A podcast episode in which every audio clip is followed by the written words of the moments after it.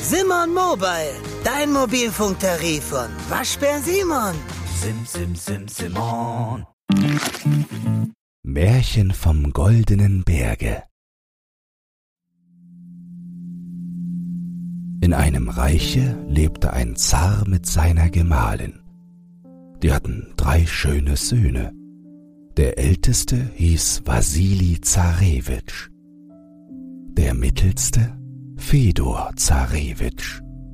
Und der jüngste Iwan Zarewitsch. Eines Tages ging der Zar mit seiner Gemahlin im Garten spazieren. Auf einmal erhob sich ein gewaltiger Sturm und entführte die Zarin aus seinen Augen. Der Zar war sehr betrübt und trauerte lange Zeit wegen seiner Gemahlin. Die zwei älteren Söhne baten ihren betrübten Vater um den Segen, um auszuwandern und ihre Mutter aufzusuchen.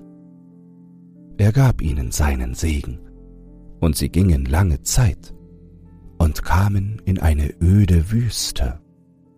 Sie schlugen ihre Zelte auf und warteten, bis jemand kommen möchte, der ihnen den Weg zeigte.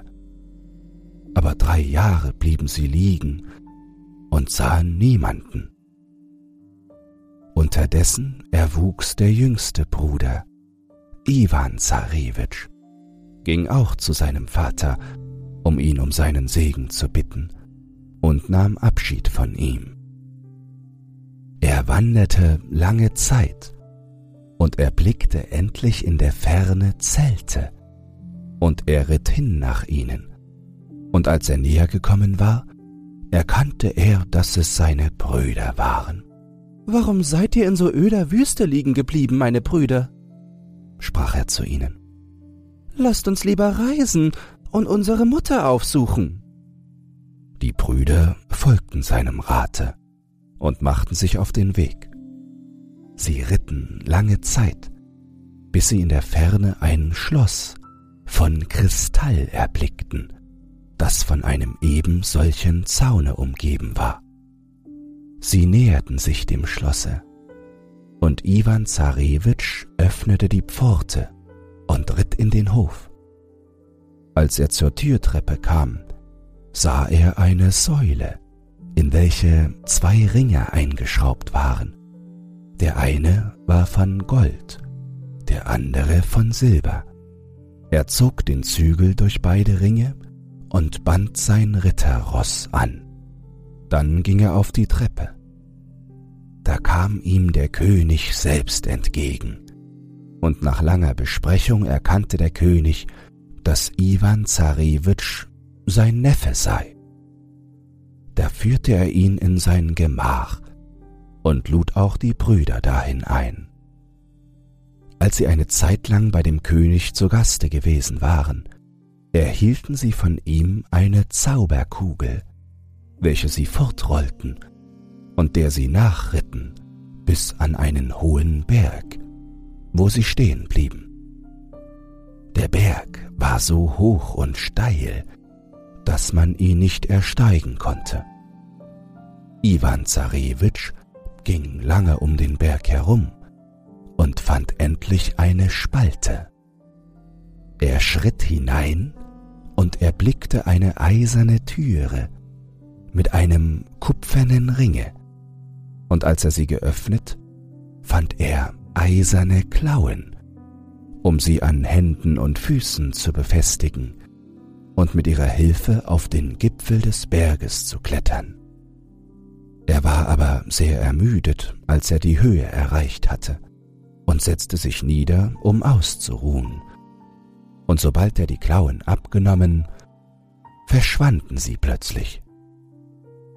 Da sah er in der Ferne auf dem Berge ein Zelt von feinem Batist, auf welchem ein kupfernes Reich dargestellt war und auf dessen Spitze sich eine kupferne Kugel befand. Und er ging hin zu dem Zelte. Bei dem Eingang lagen aber zwei große Löwen, welche niemanden einließen in das Zelt. Iwan Zarewitsch sah zwei kupferne Becken bei ihnen stehen.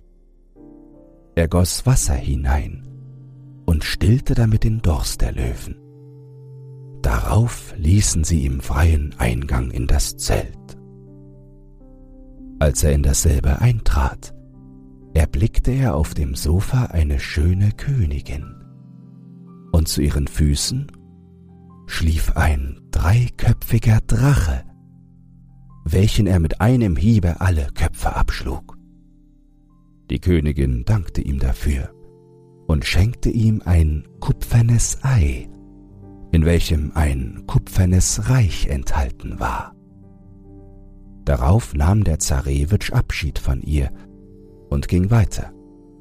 Und nachdem er eine Zeit lang gegangen war, erblickte er ein Zelt aus feinem Flore, welches silberne Schnuren an Zederbäume befestigt hielten. An diesen Schnuren waren die Quasten von Smaragd, und aus dem Zelte war ein silbernes Reich dargestellt, und auf der Spitze des Zeltes befand sich eine silberne Kugel. Bei dem Eingange in dasselbe lagen zwei große Tiger, deren Durst er ebenso stillte, damit sie ihm den Eingang frei machten. Als er in das Zelt trat, erblickte er auf dem Sofa eine schöne, sehr reich gekleidete Königin, welche die vorige an Schönheit weit übertraf. Zu ihren Füßen lag ein sechsköpfiger Drache, der noch einmal so groß war als der vorige. Iwan Zarewitsch schlug ihm mit einem Hiebe alle Köpfe ab, und die Königin schenkte ihm für seine Unerschrockenheit ein silbernes Ei, in welchem ein silbernes Reich enthalten war. Darauf nahm er auch von dieser Königin Abschied und ging weiter. Endlich erreichte er ein drittes Zelt aus Seide, auf welchem ein goldenes Reich gestickt war und auf dessen Spitze eine Kugel von reinstem Golde stand. Es war mit goldenen Schnuren an Lorbeerbäume befestigt, und an die Schnuren waren Quasten von Diamanten angeknüpft. Vor dem Eingange lagen zwei große Krokodile, welche vor großer Hitze Flammen von sich spien. Der Zarewitsch drängte sie und machte sich dadurch den Eingang in das Zelt frei. Und er blickte auf einem Sofa eine Königin, welche an Schönheit die vorigen weit übertraf. Zu ihren Füßen lag ein zwölfköpfiger Drache, welchem Iwan Zarewitsch mit zwei Hieben alle Köpfe abschlug. Die Königin schenkte ihm dafür ein goldenes Ei, in welchem ein goldenes Reich enthalten war. Und mit dem Eie schenkte sie ihm auch ihr Herz. Unter andern Gesprächen fragte sie Iwan Zarewitsch, ob sie nicht wisse, wo sich seine Mutter aufhalte. Sie zeigte ihm die Wohnung seiner Mutter und wünschte ihm, dass er sein Unternehmen glücklich ausführen möchte. Nach langer Reise gelangte er in ein Schloss. Er ging hinein und durchschritt viele Zimmer, aber er traf keinen einzigen Menschen. Endlich gelangte er in einen großen, reichen Saal, und er blickte seine Mutter, in königlicher Tracht auf einem Sessel. Nachdem sie sich auf das Zärtlichste begrüßt hatten, sagte er ihr, dass er mit seinen Brüdern schon lange Zeit reise, um seine liebe Mutter aufzusuchen. Da sagte die Königin zu Iwan Zarewitsch, der Geist würde sogleich kommen, und befahl ihm, sich mit ihrem Kleider zu verhüllen. Wenn der Geist erscheint, sprach sie weiter zu ihm, und mir mit Liebkosungen schmeichelt, so bemühe dich, mit beiden Händen seinen Zauberstab zu ergreifen. Er wird sich mit dir emporheben, aber fürchte dich nicht und lass es ruhig geschehen. Er wird sich dann wieder auf die Erde niederlassen und in kleine Stücke zerfallen. Sammle diese alle, verbrenne sie und zerstreue die Asche auf dem Felde. Kaum hatte die Mutter diese Worte geendigt und ihn unter ihre Kleider versteckt, so kam der Geist und fing an, der Königin mit Liebkosungen zu schmeicheln. Da sprang Iwan Zarewitsch nach dem Rat seiner Mutter hervor und ergriff den Zauberstab. Der Geist ergrimmte gegen den Zarewitsch, flog in die Höhe mit ihm, ließ sich dann auf die Erde nieder und zerfiel in kleine Stücke. Darauf sammelte der Zarewitsch die Stücke und verbrannte sie und behielt für sich den Zauberstab. Er nahm seine Mutter und die drei Königinnen mit sich, die er befreit hatte, kam an eine Eiche und ließ sie auf einer Leinewand alle vom Berge hinuntergleiten. Als seine Brüder sahen, dass er noch allein auf dem Berge war, rissen sie ihm die Leinewand aus den Händen zogen mit ihrer Mutter und den zaren Töchtern in ihr Reich zurück und nahmen diesen einen Schwur ab, dass sie ihrem Vater sagen sollten, sie wären von ihnen gefunden worden. Also blieb Iwan Zarewitsch allein auf dem Berge und wusste nicht, wie er herunterkommen sollte. Gedankenvoll ging er auf dem Berge herum, und warf den Zauberstab aus einer Hand in die andere, als plötzlich vor ihm ein Mensch erschien und ihn fragte, Was ist dir gefällig, Iwan Zarewitsch? Dieser verwunderte sich, als er einen Menschen vor sich sah, und fragte ihn, wer er sei und wie er auf diesen unbewohnten Berg gekommen. Ich bin ein Geist, und war dem untertänig, welchen du vernichtet hast. Da du aber jetzt seinen Zauberstab besitzest und ihn aus einer Hand in die andere geworfen hast, was du immer tun musst, wenn du meiner bedarfst, so bin ich gekommen, um dir zu dienen. Gut, sagte Iwan Zarewitsch zu dem Geiste, so leiste mir jetzt den ersten Dienst und trage mich in mein Reich. Sobald er diese Worte ausgesprochen hatte, erschien er in einem Augenblicke in seiner Vaterstadt. Aber er wollte erst wissen, was in dem Schlosse vorgehe. Deshalb ging er nicht sogleich dahin, sondern trat bei einem Schuster in Arbeit, weil er glaubte, dass man ihn in diesem Stande so bald nicht erkennen würde.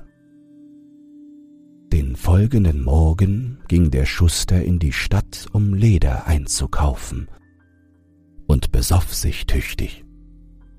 Deswegen konnte er nicht selbst arbeiten und gab alles seinem neuen Gesellen.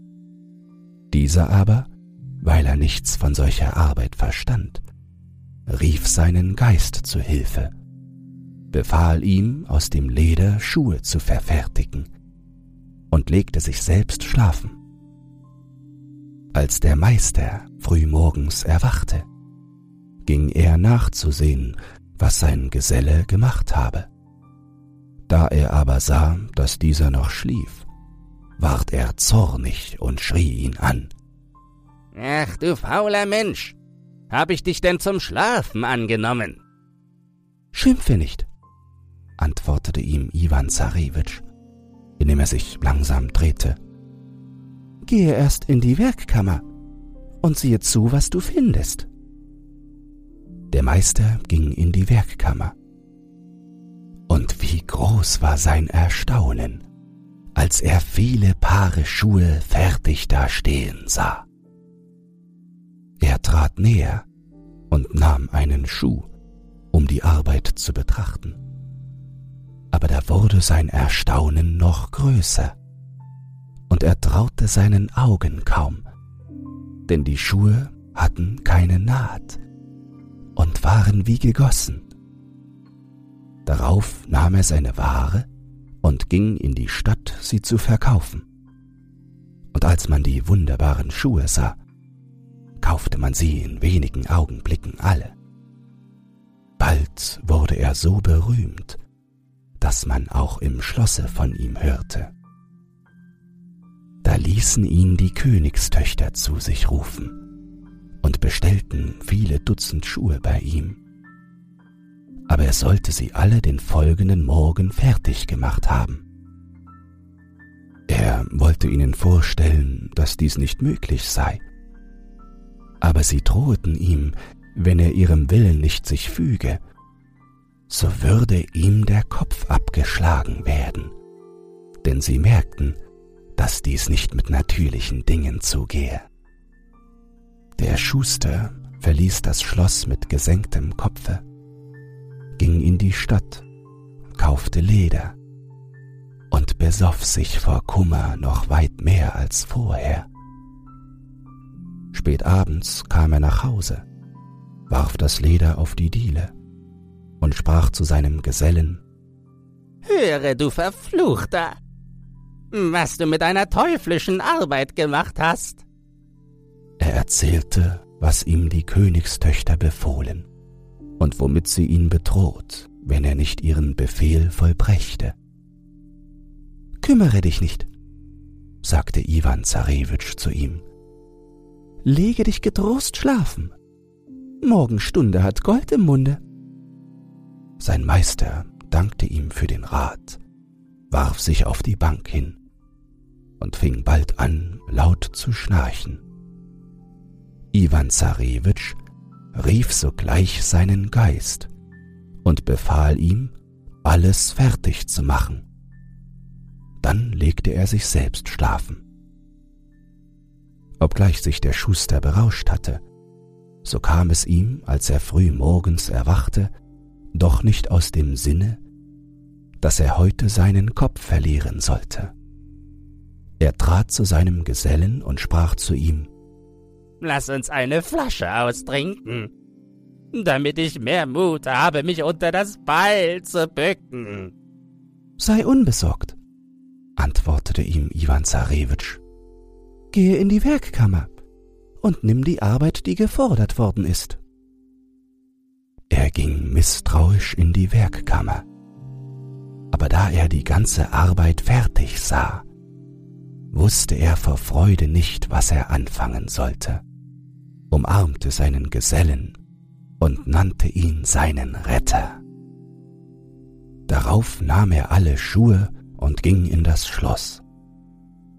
Als die Königstöchter dies alles sahen, da wurden sie noch fester überzeugt, dass Iwan Zarewitsch in der Stadt sein müsste, und sprachen zu dem Schuster, Du hast deine Sache recht gut gemacht aber noch einen Dienst musst du uns leisten. Heute Nacht muss vor unserem Schlosse ein goldenes Schloss stehen, und von diesem bis zu dem unsrigen muss eine mit Samett überzogene Porzellanbrücke führen. Der Schuster blickte sie bestürzt an und sprach Ich bin ja nur ein Schuster.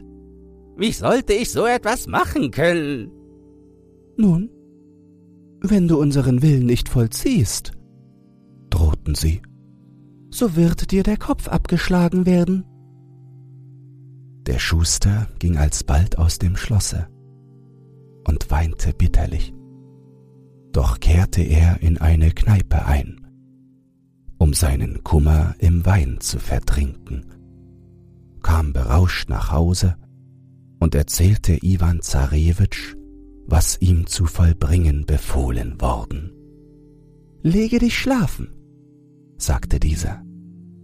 Morgenstunde hat Gold im Munde. Und der Schuster warf sich wieder auf die Bank und schlief ein. Iwan Zarewitsch rief seinen Geist zu sich und befahl ihm, alles auszuführen, was dem Schuster befohlen worden. Dann legte er sich selbst nieder, um zu schlafen. Früh morgens weckte Iwan Zarewitsch seinen Meister auf, gab ihm einen Flederwisch in die Hand und sagte, Gehe dort auf die Brücke und kehre überall den Staub ab. Er selbst aber ging in das goldene Schloss. Als der Zar und die Königstöchter frühmorgens erwachten, gingen sie auf ihren Balkon und erstaunten, als sie das alles sahen. Die Königstöchter aber wussten vor Freude nicht, was sie machen sollten, denn nun waren sie fest überzeugt, dass Iwan Zarewitsch in der Stadt sei. Und bald erblickten sie ihn sogar im Fenster des goldenen Schlosses. Sie baten daher den Zaren und die Zarin, mit ihnen in das Schloss zu gehen und als sie die Treppe des Schlosses betreten hatten, da kam ihnen Iwan Zarewitsch entgegen. Seine Mutter und die drei Königstöchter eilten auf ihn zu, umarmten ihn und sprachen, Das ist unser Retter. Seine Brüder schlugen beschämt die Augen nieder, und der Zar blickte alle starr und verwundert an aber bald erklärte ihm seine Gemahlin, was dies alles zu bedeuten habe. Da wurde der Zar so zornig auf seine ältesten Söhne, dass er sie sogleich wollte töten lassen. Aber Iwan Zarewitsch fiel ihm zu Füßen und sprach, Lieber Vater, wenn ihr mich für meine Anstrengungen belohnen wollt, so schenkt meinen Brüdern das Leben und ich werde zufrieden sein. Da hob ihn der Vater auf, küsste ihn und sprach, Sie sind deiner in der Tat nicht wert. Darauf gingen alle in ihr Schloss zurück. Den folgenden Tag wurden drei Hochzeiten gefeiert.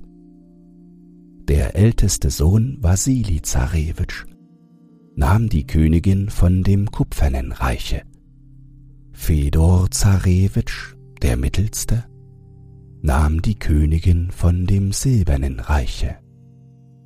Und Iwan Zarewitsch trat ihnen auch diese Reiche ab.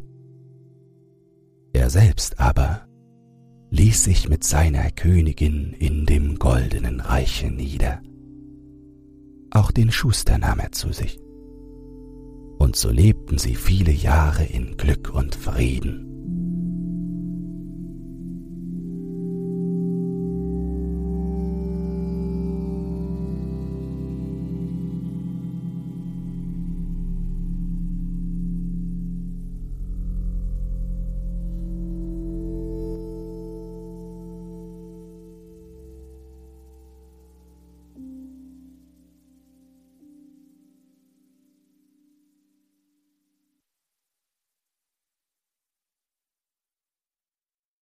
Wenn dir dieses Hörbuch gefallen hat, dann teile es oder lass eine Podcast-Bewertung da.